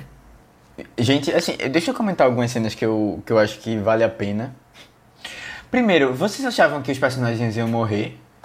Ou não? Você tinha expectativa? Queriam que. Sim. Normalmente, quando é, esse filme. Na verdade, já quando começa a falar, essa câmera foi achada pelo, pelo, pelos militares e tal, você já espera que. Pelo menos eu espero que nas pessoas Ninguém sobreviva, né? final. Eu, acho, É. eu fiquei assim, eu disse, pô, esse filme tá tão clichê de romance, de não sei o que, o cara indo atrás, que ninguém vai morrer no final. Eu realmente tava achando isso, porque, tipo, é o casal, né? Você tava esperando o filme todo que eles ficassem juntos. O, ca- o cara matou um monte de gente pra eles ficarem juntos lá. É, eu, eu achava que eles iam. Eles iam continuar, mas eu gostei que eles não. Pelo menos isso. Eu achei que foi. Tipo, eles, é, mostrou que eles não estavam assim tão se importando assim em fazer com que a pessoa saísse satisfeita com. Sabe? Não ficasse é, incomodada, né? Com. Eu acho que eles tiveram coragem ali de matar todos os personagens mesmo, e, ou deixar pelo menos uma viva que a gente não sabe, sem informação. Mas eu, eu gostei que eles não. Quem sabe no 4 a gente saiba mais dela. É, pois é. é agora assim, quando eles estão chegando no apartamento dela, minha gente, sério, duas, duas coisas pra comentar. Uma, aquela quantidade de escadas que eles subiram é, é sem precedentes na história, assim. 39, né? Ela morava. Eu não lembro qual era o andar, só sei que aquele prédio era muito alto, pô. Não tem como a pessoa subir assim, essas escadas todas, tá ligado? Que viagem. Eu fiquei, eu, eu ficaria, eu fiquei só pensando, tipo, como é que a galera sobreviveu depois disso? É, Ainda tinha o fôlego, né? não, pois é. E outra coisa também, aquela menina lá, que tava lá, Beth, com um negócio, uma estaca, quase aqui no, no peito, assim. E aí a galera tira e ela tá andando, correndo, porque tem que correr, sabe? E mas assim, eu fiquei, putz, haja Ah, mas adrenalina, é porque viu? a adrenalina É, é, faz eu isso. a E a gente usa a Segura o adrenalina sangue, né? pra justificar as outras coisas do filme, a gente usa pra isso também. É, então, é, Matt então. Reeves. Matt Reeves. A gente falou disso lá no podcast de Planeta dos Macacos. Você... Ah, É mesmo, exatamente, velho. César, ele leva um monte de flechada e tiro. Caramba. Passa a luta toda pra depois, quando chega... Enfim, spoiler. Quando chega na, na árvore lá do novo local deles, ele morre. E assim, é interessante que o filme, ele, ele é, tá nessa situação bizarra, né? Tipo, todo mundo morrendo o tempo todo tal. Mas ele é um filme de 13 anos nos Estados Unidos, né? E outra coisa, eles, eles inclusive por isso que eles não mostraram tirando a estaca do, do- da mulher lá, né? Mas eu, eu queria ter visto a cena. Eu fiquei assim, poxa, caramba.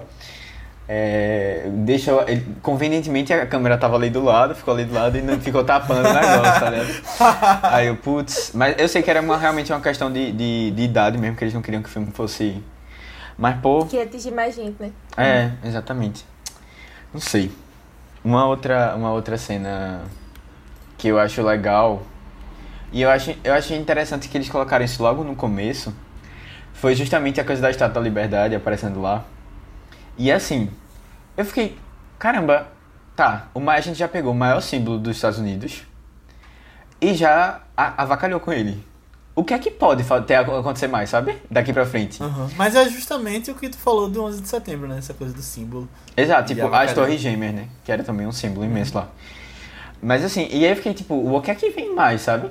E eu, eu gosto que eles, é, eles focam no- no- nos personagens, nesse grupinho assim, e você vai passando por situações que não são tão complexas, tipo, tão, tão grandiosas, né? Como você vê a cabeça da, da, da- da liberdade sendo jogada fora.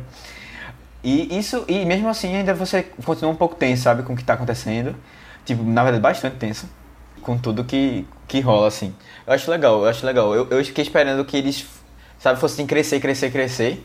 Mas não, eles foram, escolheram um caminho mais, mais pro chão mesmo, focado no pessoal. Porque realmente eles deixam de lado, né? Tipo, o monstro, a gente não tá querendo saber do governo, como o governo tá agindo, como o pessoal, a gente tá querendo falar das pessoas reais ali que estão, né? Naquele lá. É, uma última coisa, assim, só pra fechar o nosso foco na realidade. A galera invadindo a loja, quebrando o vidro pra roubar as coisas.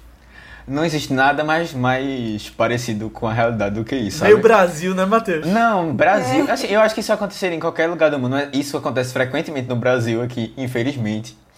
Mas assim, e a galera se aproveita mesmo, né, da, da, da Tu situação. lembra da, da greve da polícia? Acho que foi 2013, É, lembro. 2014. Aí teve, Recife, teve é. um meme do menino saindo com a CPU. Não, pô. Ai, velho. Putz. E, e assim, isso aí é- acontece muito. E, e- é de novo, tipo, ah, caramba, realmente tá acontecendo um ataque de monstro alienígena gigante. A galera tá preocupada com roubar um celular, sabe? Ou uma bateria numa loja. Tipo, um eletrônico. É isso, a galera tá preocupada com isso. Sabe? E eu acho que, que essa, pelo menos essas partes assim pequenas do filme, eu gosto muito que realmente focam na, na situação real mesmo. Acho que isso é o que a Aninha falou, eu acho que o ambiente como um todo o filme passa muito bem, assim. Uhum. É. E a televisão da época? Ele aumentando o volume do lado. É, muito bom. Ah, é- é- eu não vou dizer que eu faço isso na minha TV não, mas é uma coisa que às vezes eu sinto falta nessas TV novas que não tem o botão, sabe? Às vezes aí tá sem pilha e complica o controle. É, realmente. Vocês acharam interessante esse lance do. Porque eu achava uma descontração legal. De que as cenas de found footage eram cortadas com a cena que tava. com a fita que tava antes, né? Do casal se encontrando. Aí às vezes davam uns alívios interessantes, assim, né? No, no, dependendo da cena né? onde tava antes. É, e no final, né? Principalmente, assim, é, o contraste tudo deles juntos e deles juntos antes. Eu gostei mais disso no final, pra falar a verdade, assim. É, uma coisa. A gente tá falando antes do- dos personagens e tal, e do, do menino ser muito. O Rob ser muito obcecado com esse lance da menina também. Mas é, eu acho que uma coisa que eu não consegui comprar direito no filme também foi o relacionamento deles. Tipo, eu não sei, é, pra mim ficou muito uma coisa, sabe, é, aquele negócio de roteiro de show, don't tell, de para você mostrar e não contar. E eu sentia que esse filme tava só contando muito que eles estavam apaixonados e não sei o quê. E a, a cena que eu realmente vi eles apaixonados eram essas esses cinco segundos que apareciam assim entre algumas dessas cenas mais tensas e outros e tal. Aí eu acho que não sei, eu sei que isso faz parte do, do sistema lá dos found footage, da gente não conhecer direito os personagens antes, né? Porque a gente só tá vendo o recorte da vida deles. Mas eu acho que não conhecer eles direito também me fez não comprar direito algumas coisas na história. Tipo, esse puta amor que diziam que eles tinham, mas eu não via direito porque eu não vi como foi construído, não sei o que. Só diziam, sabe? Aí eu gostava um pouco mais dessas cenas e eu gostei que só do final. Principalmente porque o final tem aquele negócio, né? Easter egg que Matheus falou pra gente se atentar no mar lá e tal. Ele não falou aqui ainda não, tava. Ah, ele tava. Ah, tem cena no final, ainda. é? Não, tem não. Não. Tem não, mas ah, ele tá. não falou aqui ainda não. A galera não sabia falar não. Não, é, mas enfim, o Matheus tinha falado pra gente assim de ah, se liga aí na água no final. E aparece, né? Eu achei ainda que fez uma, uma, uma conexão ali bem legal da, do, dos eventos e tudo, né? É, calma, eu vou falar, eu vou falar disso depois. É. Espera aí, guarda isso. Guarda isso, que eu tenho uma coisa Quer pra... falar agora, não? Não, eu tenho uma coisa pra comentar ainda sobre o que a Aninha falou. Ah. Eu, acho, eu acho que, Aninha. A, a, eu acho que o começo do, do, do filme, aqueles 20, 15, 20 minutos que a gente passa lá. Na verdade, eu não sei se eu comprei o relacionamento dos dois. Mas eu comprei a ideia de que ele gostava dela desde sempre e tinha tido uma chance agora recentemente que não ia dar em nada, sabe? E aí, assim, eu não sei mas, se ela gostava mas muito eles dele. Só falaram isso pra não, gente. Mas... Tu comprou porque eles falaram isso pra gente, mas não, mas, isso. Mas assim, eu acho que aquela cena que ele tá conversando com o irmão e o amigo do lado de fora e que ele conta um pouquinho rapidamente sobre isso. Aquilo ali para mim já foi suficiente para eu me ver no, como personagem em uma situação assim, de que eu, eu gostava de uma pessoa e pronto, aí a pessoa a, a, eu fiz uma besteira grande de tentar afastar e tô sentindo mal, sabe? Porque fiz uma escolha ruim, não queria ter feito isso. Isso isso eu acho que foi suficiente para eu entender que ele gostava muito dela. Mas assim, é, é, realmente é o filme, ele, ele vai colocando, bota. E é, é, é a coisa da sacada que a gente. Que a gente não, que eu digo. Que eles quiseram trazer, não sei se foi bem feito ou não, mas o filme precisava mostrar realmente que aquele caminho que ele estava fazendo para buscar a, a, a pessoa que ele amava, né? Realmente ele amava essa pessoa. E aí ele tem, ele mostra tipo, pincelado em vários momentos do filme, da trajetória dele dessa Cinco busca. Segundos. É, Cinco o, segundos. É, exatamente. Não é pouco, é pouco. Mas assim, é. Pra gente entender mais ou menos por que né, essas escolhas são feitas assim. O filme queria mostrar. Na verdade, queria que a gente tivesse sempre lembrado que esse relacionamento tava, existia, ou alguma vontade, alguma coisa ali existia antes, porque senão perde todo o sentido da história, né? Eu acho que talvez não tenha sido suficiente. E eu gosto do final porque o final ele dá mais tempo pra gente ver um pouquinho do, do rolê, do, do começo do final, né? Realmente esse tempo, esses tempos pincelados assim talvez não tenham sido é. suficiente, não eu acho que é tanta adrenalina que até isso aí é meio que tipo. Vai e é isso aí. Eu, eu acho que deu pra entender o, o que um sentia pelo outro ah, ali. não sei. É porque que, isso. Que sido rápido. É porque isso daí é o que move a história. É esse amor é. dele, sabe? E aí, pra uhum. mim, pra, pra fazer esses absurdos que ele faz no filme, eu tinha que comprar muito esse amor deles. E aí eu não consegui comprar logo no início, sabe? Uhum. Aí eu fiquei sempre com um pezinho atrás, assim, em relação às personagens, a tudo ali e tal. É, e tu falou um negócio assim que, tipo, realmente é, um, é muito complicado esse negócio de found footage pra gente tentar explicar as coisas, né?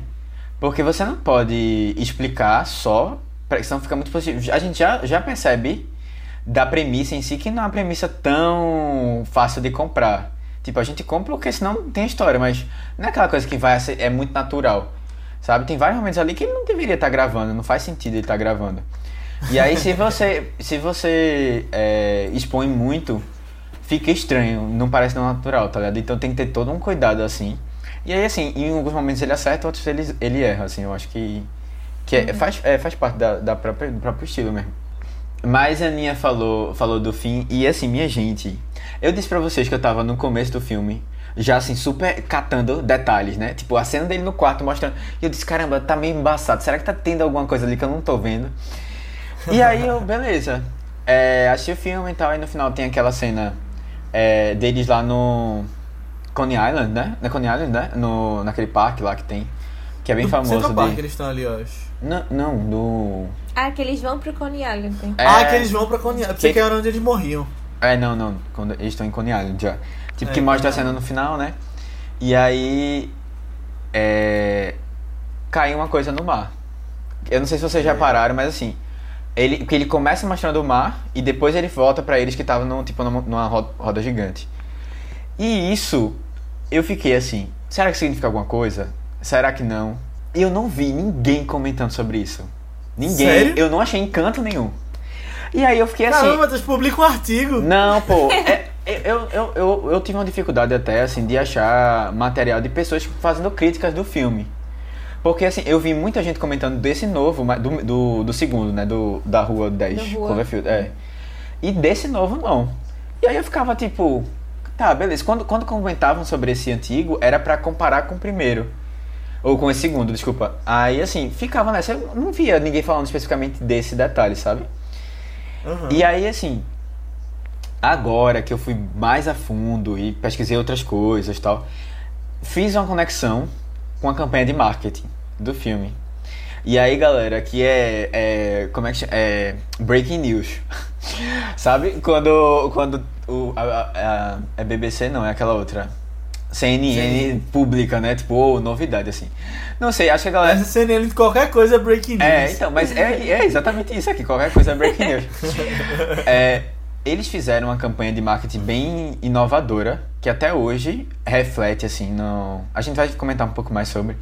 Mas eles lançaram um vídeo específico de 10 minutos de uma reportagem de uma jornalista falando sobre, sobre uma situação que aconteceu numa plataforma de petróleo perto de, do, de Nova York, assim, da, da- do mar, né? Que acabou desabando. Isso algum tempo depois, do, um tempo antes do filme. E aí comenta tal, de possível do que é que foi acontecer, de derramamento de óleo, não sei o que, não sei o que, não sei o que. E passa um tempão. Nem, nem, eu nem tive até preguiça de ver tudo. Só que aí a gente percebe que provavelmente o monstro chegou nesse momento que eles gravaram lá. Né? Eu, isso eu criando a teoria aqui. E aí, assim, ele realmente já estava rondando o mar há algum tempo já, tipo, alguns dias, é, só semanas, e já estava causando algumas destruições antes, tá ligado? Porque realmente ele veio do mar, a gente percebe que ele vem do mar, né? Só que é um alienígena. Aí, tipo, tem uma teoria que pode ser que ele tenha vindo de uma fossa e tal, mas tem alguma coisa caindo ali que tem certeza que tem alguma coisa caindo ali. Aham. E é uma coisa gigante, pô, e tipo, ninguém parece que percebe na história, lá no, no- na gravação, tipo, passa batido, sabe? Aí eu. Não sei. Eu acho que mesmo sem esse material extra, já dá pra fazer uma conexão com essa coisa que cai do céu e o resto do filme todo. É. Eu acho muito legal isso. Eu não tinha percebido É. não, quando tu, antes de tu ter falado. Eu voltei a ver só a ceninha final e É, fiquei maravilhado quando eu fiquei na dúvida se era essa cena ou se ia ter um pós-crédito. Aí depois, quando eu vi que era os créditos, eu, eita, é cena mesmo, deixa eu voltar aqui, que eu não vi não. Então, aí eu, eu percebi. Não, né? eu tirei, minha gente, você não tem noção não. Eu, Epílogozinho. eu tirei um print que eu disse, minha gente, vai que a Aninha e Léo não conseguem ver. e aí eu preciso explicar. Vou mandar aqui. pra eles. É, explicar que é essa cena, tá ligado? explicar aqui. Não, é- mas aí depois eu disse, não, minha gente, voltem lá e vejam, porque realmente. Vai que eu não Vou tô valer a pena só. voltar pra ver. É. Nossa. Eu vi, eu, eu imagino que tinha sido isso no monstro também, mas eu acho que eu vi um vídeo dizendo que era outro negócio. Mas era que eu não entendi, porque era fazendo referência dos três filmes. Ah, não entendi, porque eu não vi o segundo e o terceiro. Mas aí depois eu posso tentar mos- falar assim, que tento pegar, ah não, porque tal sobrenome de fulano no terceiro filme combina com o sobrenome do fulano no primeiro filme, e eu fiquei, é o que, meu Deus, o que é que tá acontecendo? Isso é massa. Eu não, Não, pô, percebi é- é não, mas absurdo. legal Nossa, isso. doideira. É, tem, pô, ah, o nome da companhia que ele vai tem a ver com não sei o que, com não sei o que, com não sei o que, sabe? É nesse nível, assim. E É muito bem pensado. É, exatamente. E é isso que a gente comentou desde o começo da história, como essa campanha foi interessante. Porque foi a primeira vez que a gente viu, assim, de forma muito bem usada, é, essa ideia de você ter multimídias falando do mesma coisa, com coisas diferentes, pontos diferentes. A gente falou de Tron aqui, Tron usou disso, né? Você teve jogo, você teve é, série para complementar a história, sabe? E esse filme, ele, ele abusou disso. Ainda hoje a gente tem é, muitos outros filmes que seguem isso. Aí você tem um site. Aí você, o Westworld, por exemplo, que a gente acompanhava, você tinha um site da Delos lá pra você entrar e conhecer os personagens e você descobria Tem o pistas. blog do agente de Watchmen. É, Aquele homem Era. lubrificante. Exato, tipo, realmente foi uma, uma campanha de marketing assim, muito inovadora. E não só nisso, né, da questão da curiosidade. O tempo de, de, de exibição, de, na verdade, o tempo para que a primeiro material fosse lançado e o filme ser vir, né, o filme vir estrear dos cinemas, foi um tempo muito reduzido, é, comparado com outros. E isso só ficou pior, né? Tipo, ficou menos ainda com o tempo, né? Eu, eu tava vendo a comparação, na época, Transformers lançou um ano antes, o primeiro. Ele, o primeiro trailer foi lançado quase um ano antes. E esse filme, a primeira, a primeira, é, primeiro trailer, acho que já foi um teaser, foi, foi, foi colocado seis meses antes. E aí, assim, tipo, Uhum. hoje em dia não, hoje em dia é mais comum a gente ter uma, uma até porque a gente tem muito streaming também, uma janela de, de divulgação muito menor. Mas pra época isso foi, era, foi uma coisa inovadora, assim. É, eu, eu lembro que o primeiro teaser que tu falou era tipo. Era a rua de Nova York, alguma coisa estava acontecendo e as coisas estavam quebrando e era isso. E era muito legal porque justamente tinha essa, essa emoção de você não saber o que estava acontecendo, como a gente falou no início, né? E aí quando chegasse no filme você ia ver realmente o que estava acontecendo, é muito massa. J.T. Abrams foi um cara que soube brincar muito com essa coisa da expectativa das pessoas, teorias. E aqui ele fez essa campanha viral, né, que você usa de várias mídias. E foi o mesmo ano de Batman, Cavaleiro das Trevas, que também teve uma campanha absurda. Não sei se vocês lembram, mas tinha coisa do Coringa, era campanha de Harvey Dent pela internet. Até, aí tinha umas coisas que as pessoas tinham que fazer para desbloquear matérias novas. Até em São Paulo teve um lugar que as pessoas tinham que chegar pra descobrir o trailer novo. Era muito legal isso. Eu- É, é, eu vi, eu já não sei se é verdade, mas que foi justamente por influência de Cloverfield. Que deu tão certo. massa. É. E aí, é, massa. realmente é isso. Você tem uma caixa postal com não sei aonde que tem uma informação. Isso é muito legal. Isso eu é queria que tivesse mais disso. É, tipo, é, é assim, não que eu vá, eu vá depositar o meu tempo pra ver essas coisas. Mas assim, hoje em dia a gente tem YouTube explicando tudo, né? Pra gente destrinchado. Aí eu só vou ver o vídeo do YouTube e facilmente, assim, a pessoa Aham. me diz as informações. Mas. Até Prometheus, eu lembro que lançava uns, uns, uns vídeos, tipo, tinha um- tinha um TED Talk do personagem de Guy Pearce quando ele era jovem, quando ele tá velho no filme. Não tem nenhuma referência, mas você entende quem, quem era aquele personagem. Mas J.J. Abrams, né, voltando, ele mexeu muito com, a, com essa coisa de teoria em Lost já. Que aparecia um códigozinho em algum lugar, que lá na frente ia fazer sentido ou não, mas que você tinha que mexer e brincar com as peças do quebra-cabeça na sua cabeça. Missão Impossível 3 que ele dirigiu, fez algumas coisas também nos trailers. E Star Trek também. Ele, ele soltava tipo uma imagem e aí tinha um código que você tinha que botar na URL da internet.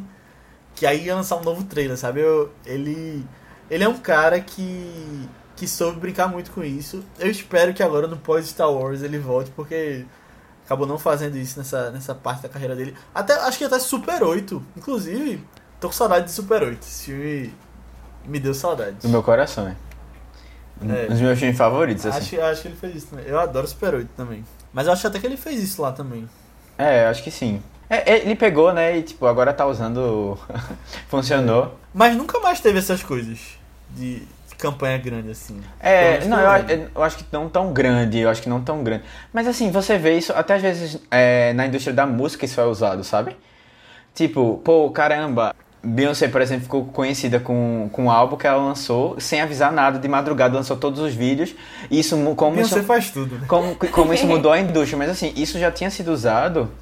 A, a, a gente tá vendo isso já na. É. a- No cinema, tipo, isso tava mais comum. O povo que coloca é, avi, coisas Taylor Swift fez dois álbuns na pandemia, não falou pra ninguém. Não, é, e, tipo, eles a divulgação que acontece em várias cidades, aí tem não sei o que. Sabe? É, a galera usa ainda Uhum. isso, assim. Não sei se tanto feito foi na época, mas. É, é uma coisa interessante. E assim, só uma coisa, um comentário do próprio J.J. Abrams sobre isso. Primeiro, não, na verdade são dois. Ele disse que ele ficou é, assustado. Ele e o, o Matt Reeves ficaram assustados porque a galera realmente ficou muito empolgada com isso. E eles ficaram, minha gente, a gente não tem como prender as pessoas seis meses para ficarem com expectativa para lançar o filme. Porque a galera, quando se empolga, né? Parece que não tem freio. E uma Uhum. outra coisa também é que ele, ele disse, a gente pensou, né? E se você olhar direitinho, a gente pensou numa maneira de divulgar o filme que fosse honesta. Porque se você olhar direitinho, o filme, as divulgações do filme não tem nada em relacionado ao monstro. E o monstro não é o foco principal do filme. A gente tá falando dos personagens daquela situação ali, daquela atmosfera, sabe? E eles passaram exatamente isso. Né? A galera tava com a expectativa do monstro, mas eles. é, a história não era sobre essa coisa grandiosa, era sobre aquele foco daquelas pessoas ali pequenas. Mas aí falando sobre a série como um todo, nessa coisa da divulgação rápida foi muito usada nos outros dois filmes.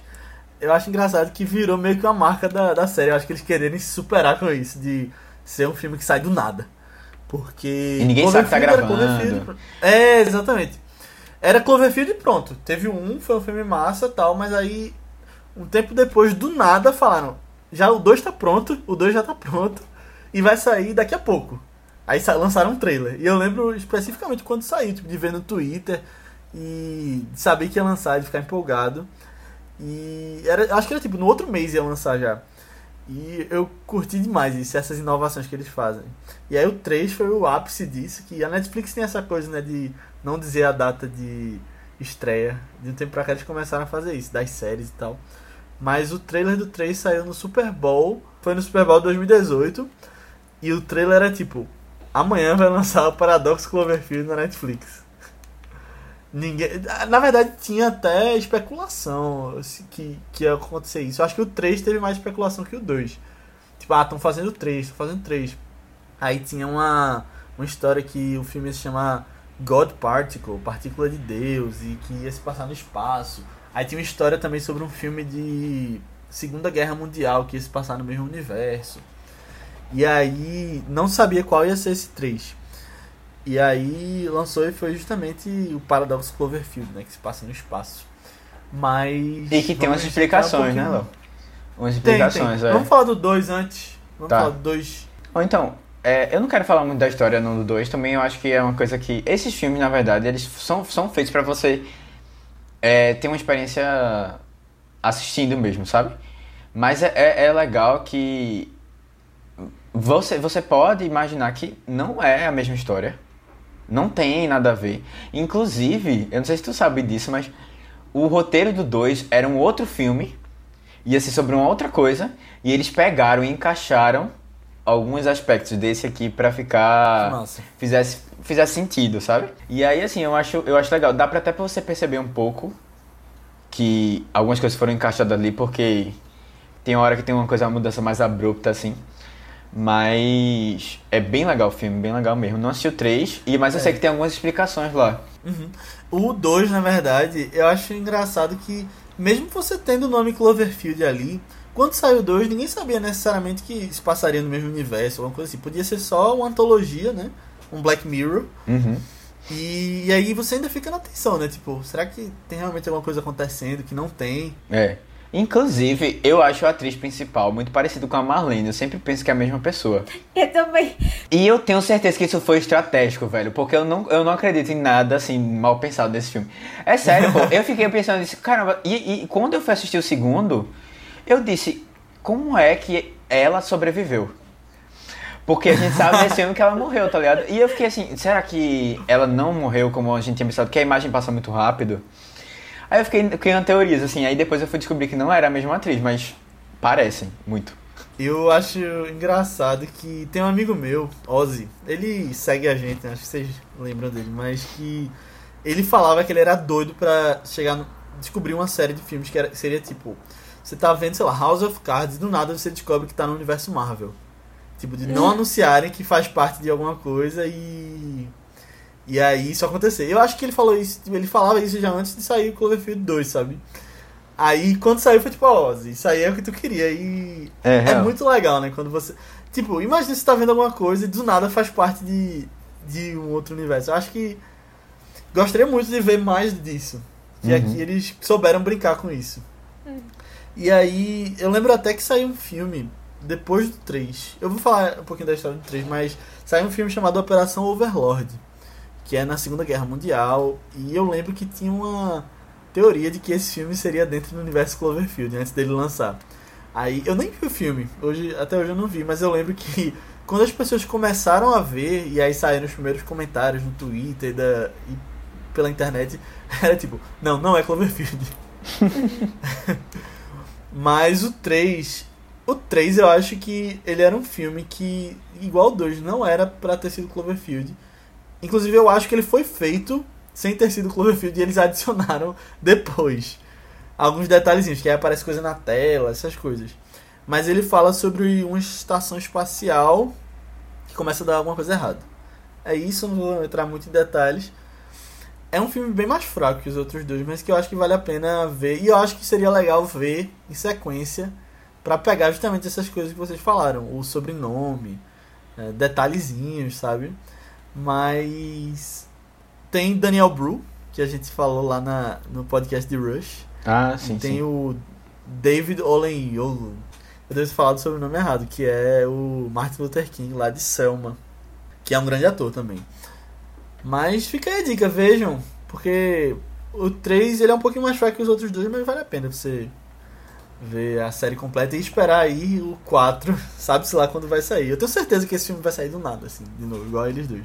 Os três, na verdade. Tá, então deixa eu começar. É, inclusive, eu não sei se vocês viram, mas saíram algumas notícias de que o, o próximo filme, que inclusive vai ser uma sequência é, direta do primeiro, já está sendo desenvolvido. E aí, assim, inclusive tem um roteirista já pra, fa pra, pra fazer, né? Que é o, vai ser o roteirista do Ritual, que é um filme de terror, e que também é, roteirizou Invasão, Invasão, que tem o Riz Ahmed. E aí produzido de novo pela, por, por essa é, Bad Robot, que é a empresa de J.J. Abrams, né? Que produz assim, os filmes dele. E esses de Cloverfield também. Mas assim, eu também não tenho muita informação e eu não sei, eu- não dá pra confiar muito, eu acho, nessas. É, não dá pra confiar. Eles dizem que vai ser e aí no É. final não é. Exato. Tipo, acho que a galera também não tem muita informação também, sabe? Aí fica tentando especular em cima, assim. Na verdade, gente, você que tá ouvindo isso. Esse podcast é produzido pela Bad Robot e na verdade esse é Cloverfield 4. né? Essa é a surpresa. Você descobre depois. não, mas eu não sabia dos detalhes desse que vinha aí. É, eu, eu lembro dos boatos de que vai ter em algum momento um filme de Segunda Guerra Mundial que, que vai se passar no universo Cloverfield.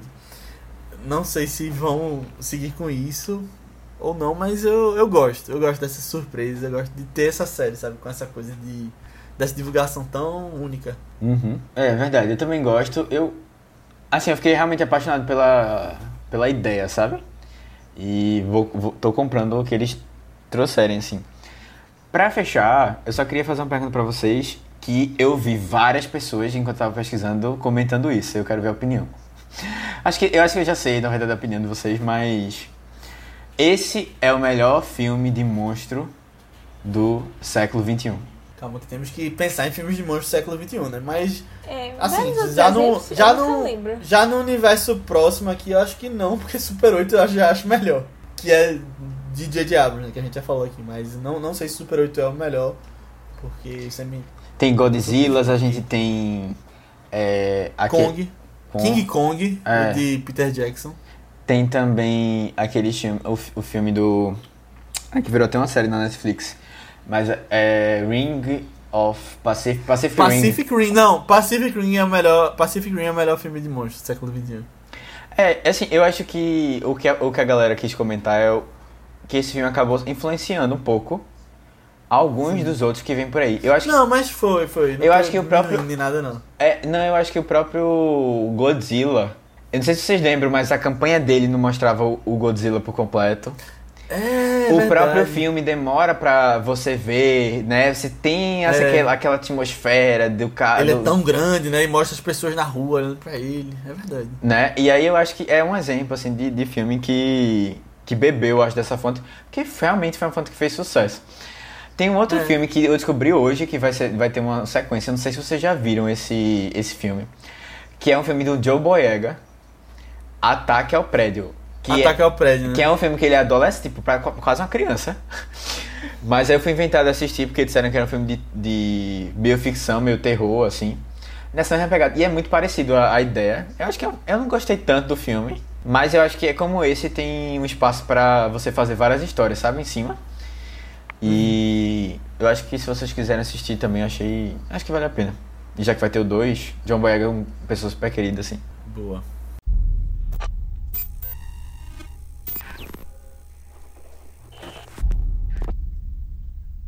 Meu Deus, que loucura é essa?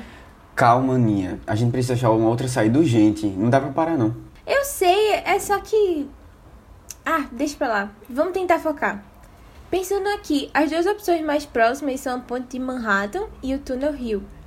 Ó, eu não sei tu, mas eu não tô nem um pouco mais afim de pegar uma ponte. É, verdade.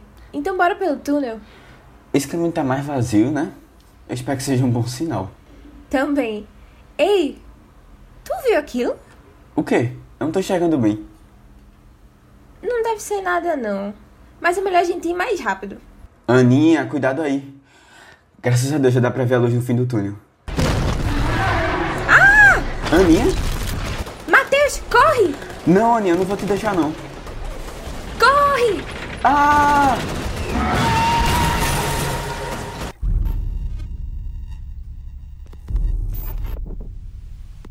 Então é isso, pessoal. Chegamos ao final da nossa discussão sobre Cloverfield Monstro.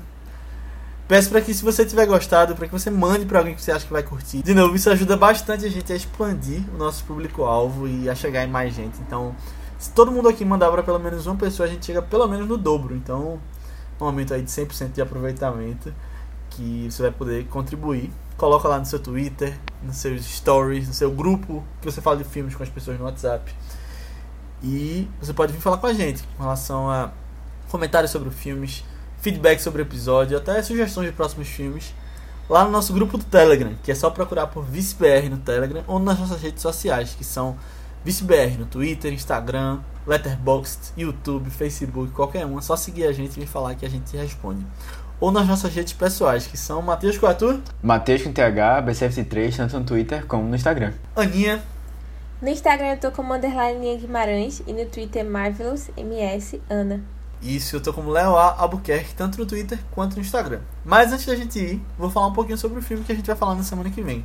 É um dos meus filmes favoritos, que é um, um filme, um drama adolescente da década de 80, que fala sobre cinco jovens, um nerd, um atleta, um marginal, uma princesa e uma esquisita, que estão na detenção da sua escola e aí acabam se conhecendo melhor e melhorando como pessoas. É Clube dos Cinco, filme de 1985, dirigido por John Hughes, que a gente vai falar bastante aí na semana que vem. Então, assistam lá e até mais. Tchau! Tchau, tchau, gente.